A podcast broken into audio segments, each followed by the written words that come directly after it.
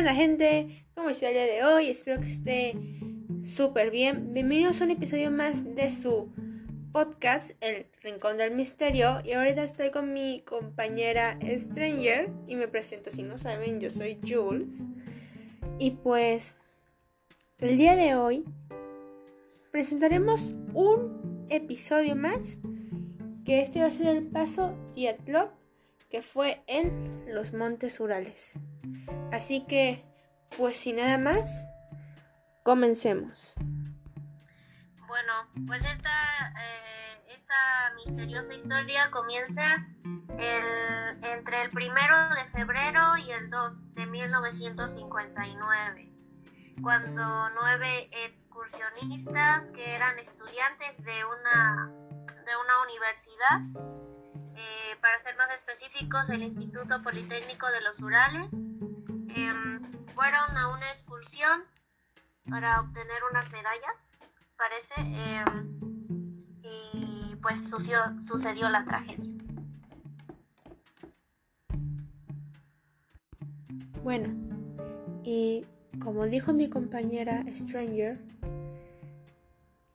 estos nueve excursionistas con su líder, claro, ellos se fueron de excursión por unas medallas para terminar al día siguiente muertos. Qué rara historia, ¿no? Solamente de pensar que ese 1 de febrero, en la noche, ellos, por algún motivo, circunstancia fuera de lo común, la casa de campaña se encontraba rasgada. Su ropa no era normal, estaba toda desgastada, como si se hubieran atacado entre ellos mismos. Pero claro. Después de ahí, unos corrieron, otros se masacraron entre ellos mientras tenían la lengua amputada, otros murieron de hipotermia. Otros murieron porque... por politraumatismo. Pero...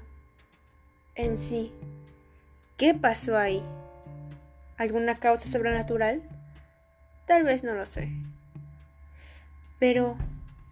a esos excursionistas, si en dado caso ellos mismos se hubieran hecho daño, ¿Por qué? ¿Por qué? Si apenas solamente eran unos estudiantes. Fueron a los Montes Urales para ganar una medalla con un líder. ¿Y por qué? ¿Acaso fue algún extraterrestre? ¿Acaso fue algo sobrenatural? ¿Algún animal que no conozcamos?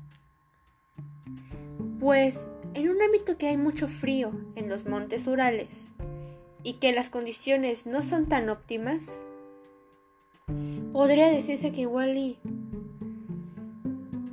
es un animal o, o algún tipo de maldición. Y bueno, eh, el excursionista principal, que era Igor Diatlov, eh, había prometido que les iba a besar por un telegrama a la universidad de la que estudiaba el día 12 de febrero, que cómo iba su excursión y que ya venían de regreso. Pero pues, como no lo mandaban, a nadie le sorprendió que se hubieran quedado un tiempo más.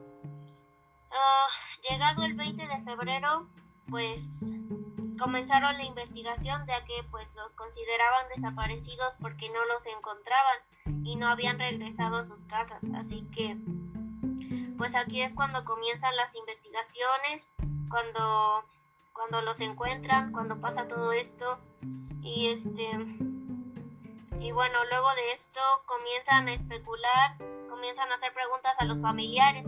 Y los padres estaban de acuerdo en que tenía algo que ver con los militares, eh, que podrían tal vez haberse encontrado con algún arma que estaban desarrollando, porque en ese tiempo estaba era la era soviética, eh, existía la URSS y todas estas cosas, entonces eran tiempos difíciles para Rusia, así que pues los padres pensaban que a lo mejor tenía que ver con esto.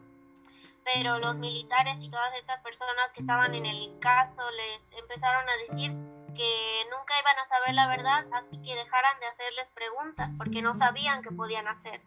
Em, eh, porque en esa época, como ya lo estábamos viendo, les decían que si se tenían que callar, se callaran y no decían nada más, porque era un riesgo hablar, era un riesgo levantar la voz en contra del gobierno, así que pues no, no pudieron hacer nada más que quedarse con los brazos cruzados.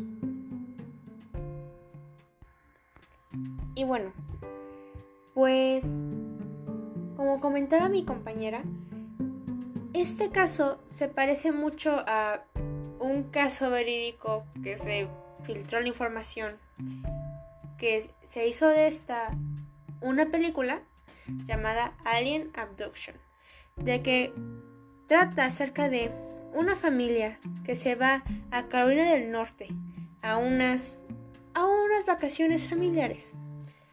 Pero se empiezan a dar cuenta que la señal de red empieza a fallar. De un tramo falla, pero si te vas más abajo no falla.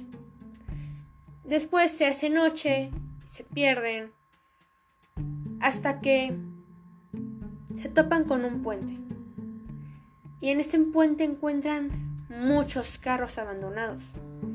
No sabe dónde están las personas, pero en ese entonces el hijo mayor va a ver qué hay en un coche y cuando ven sale un monstruo, bueno, un extraterrestre. O más bien algo que no conocemos y que probablemente aún no vayamos a conocer.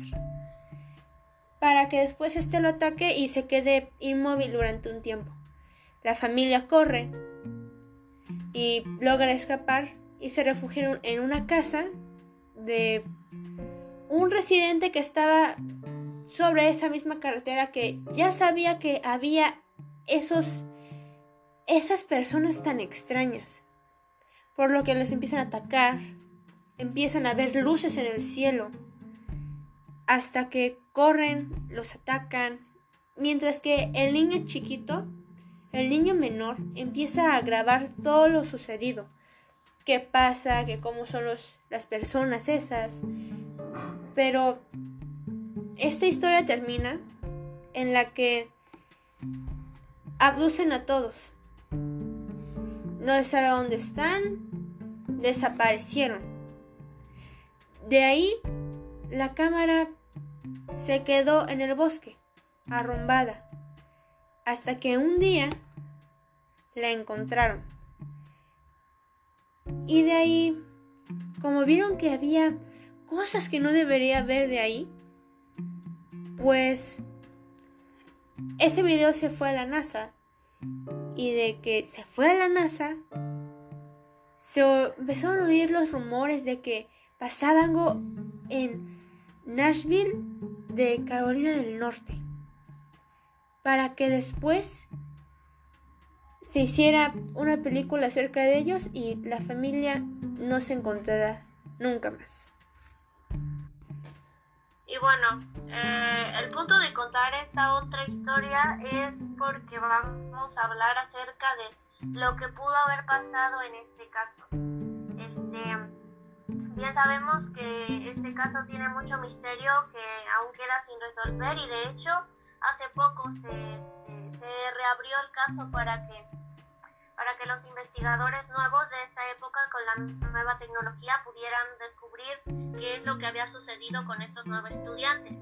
Pero eh, la cosa de comentar esta otra historia es porque nosotras tenemos la perspectiva, o bueno, em, pensamos que pudo, pudieron haber sido los aliens tal vez.